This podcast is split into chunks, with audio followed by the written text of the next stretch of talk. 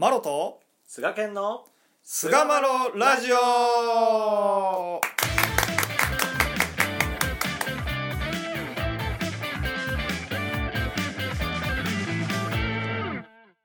さあそれでは始まりました。第360回菅マロラジオ。はい、えー今回は初試験ということでお話をしていきたいと思います。どうぞよろしくお願いいたします、お願いいたします。あの青年会本部がですね、はい。あの毎年1月のお25日にそのまあ1年の活動方針みたいなのをこう言うてくださる、まあ提示してくださる。あそうなん、え。ー はい。おいおい。え？長年委員長やってたでしょ。長年じゃ俺委員長短いよ。一期だけや。あ一期 3, 三年だけ、うん。3年ですか。うん。まあまあ。副委員長もやってたでしょ。やってたよ、うん。うん。いやそれも長かったでしょ。そんなそんな過去のことなんてもう覚えてないようん？そんなに前でもないさ。そんなんなやっぱ今を精一杯生きることだけや俺は。あ、そうですか。うん。忘れられてる人もいるかも。しれないです。し知らない人もいらっしゃると思うんですけど。まあそういう、えー一度に対して、まあ、一はい。年こういう方針でやっていきましょうっていうことを本部の青年会がこう打ち出してくれるんですけど、うん。まあ僕僕も今文会の委員長なんで、まあ、あの参加させていただいたんですけど、まあ、その席上で、まあ、変わらず、えー世界脱系の挑戦というテーマを示しつつですねその一つの柱として貸し物借り物の教えをこう収めるという柱をこう提示してくださったんです。まあ、その中で、まあ、あの青年会本部として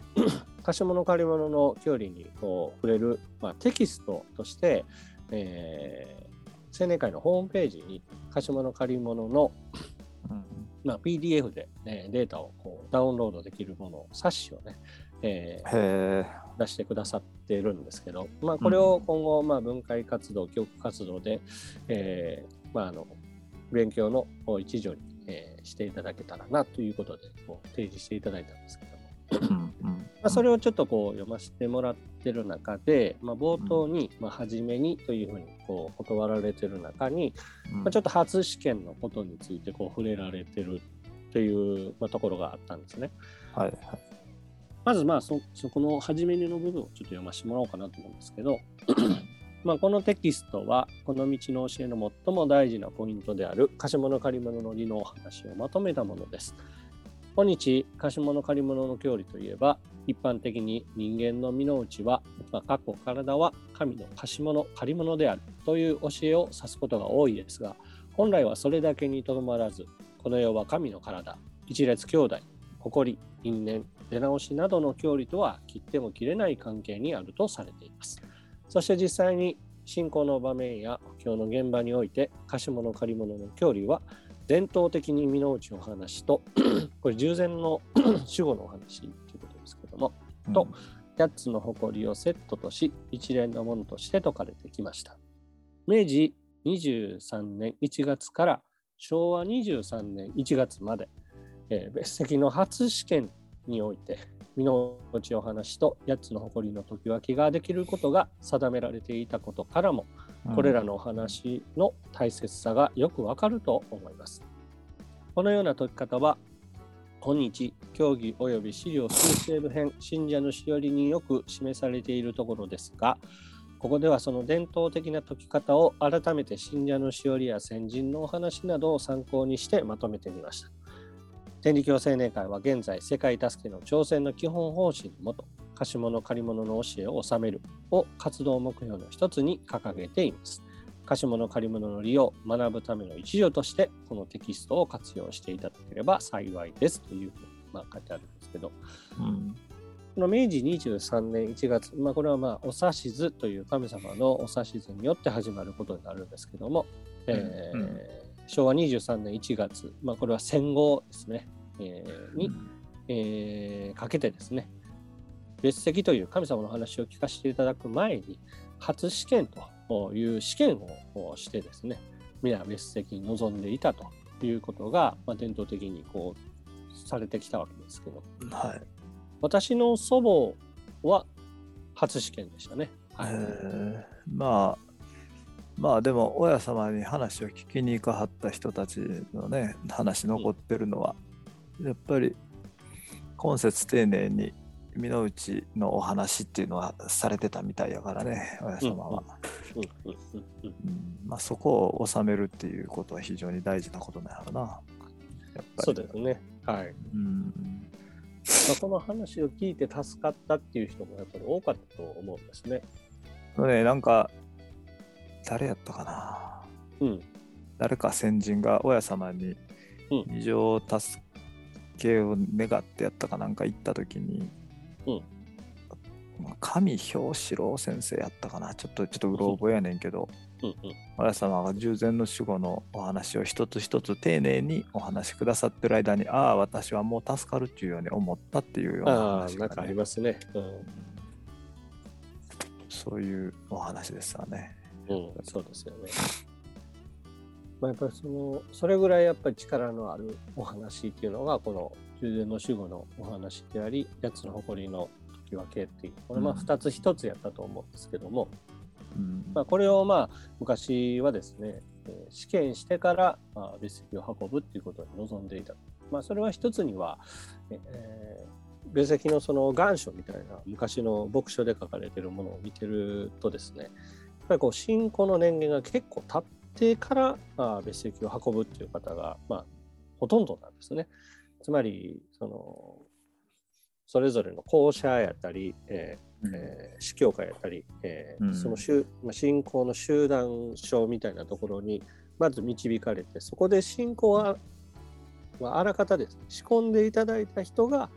えーその別席を運ぶ、まあ、3年経ったから運ばしてもらおうっていうようなある程度その校舎やったり司教会でこの神様のお話を触れそしてもう言うたら実際にその話で人助けしてるっていうような人がここ改めてお授けの利を頂戴したいというふうにこ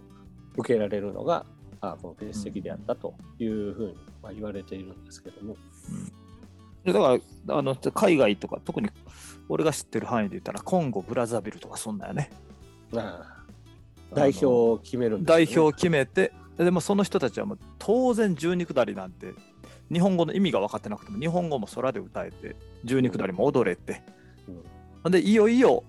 っていうので来はる人たちやから基本的に収容下で来はったとしてもうん。もう踊れるしみたいな。うん。そういう人たちでもらうっていうところが、うん、やっぱすそそんな姿やろうなと思うな、なんかこ,、この辺もね。うん、やっ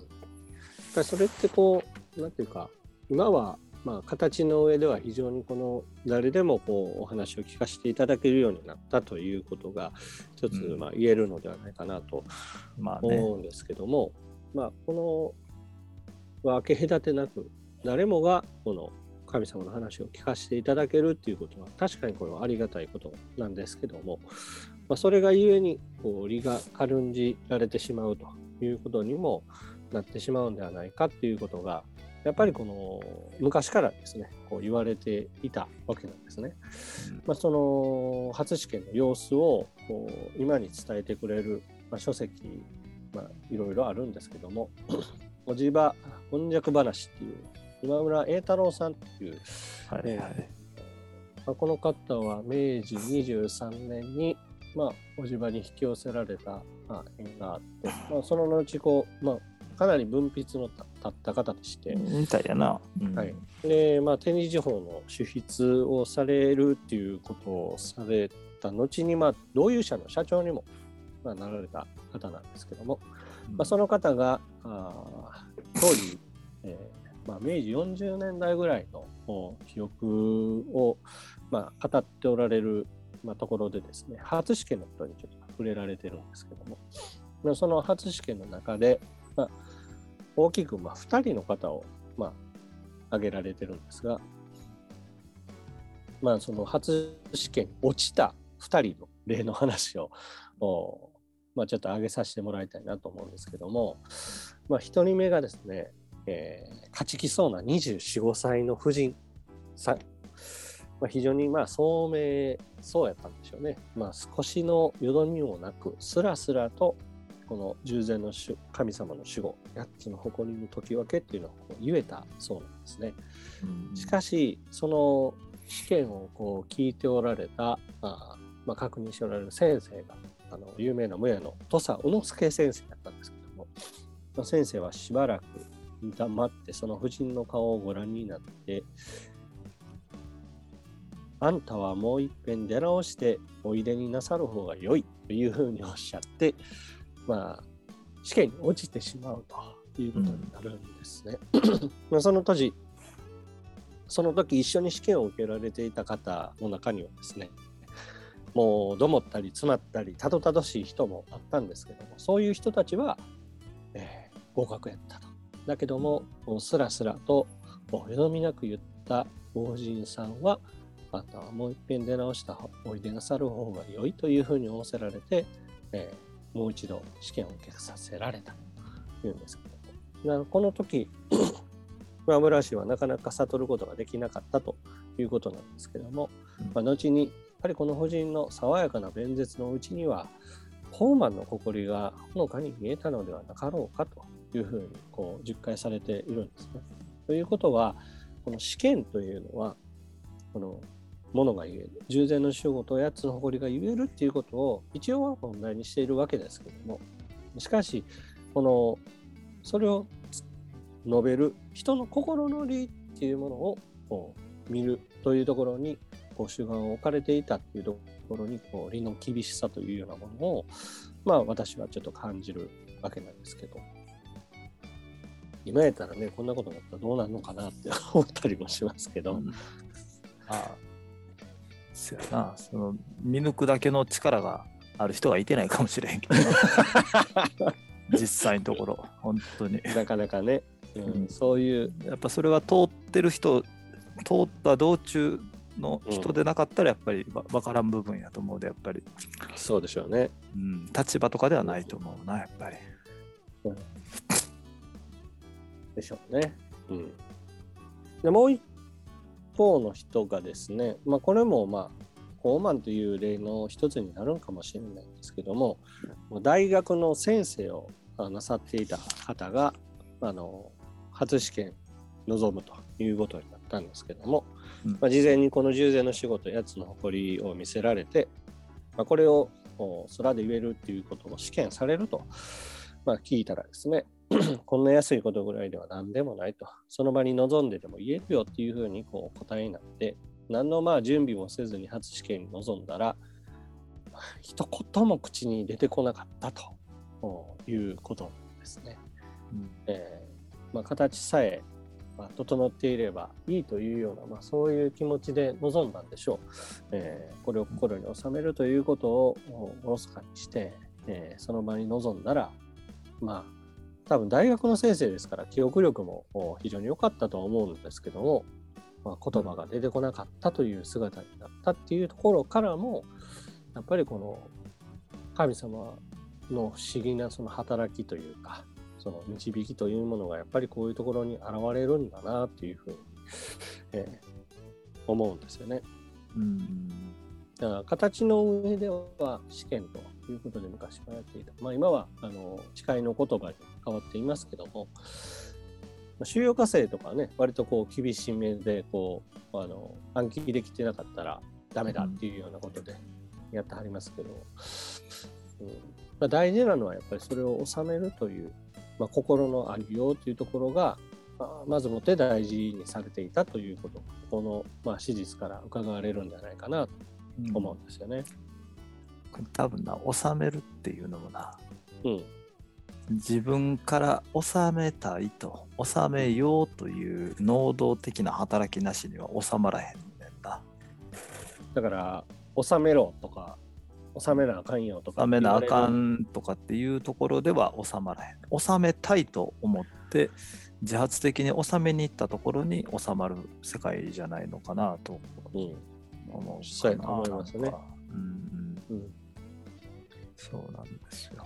本当に聞きたいと思うっていう人にしかこう神様のお話っていうのはなかったっていうふうに聞きますもんね。そうですよ。で、誘いやっていったらあかんかったって言ってね。うん。そうそうほんまに聞きたかったら一人でおいでっていうのは、そういうことやと思うで、やっぱり。本当に自分の胸の内からそういう、やっぱ導く側の問題なんかなと思うけどね。お願いして行ってもらうとか、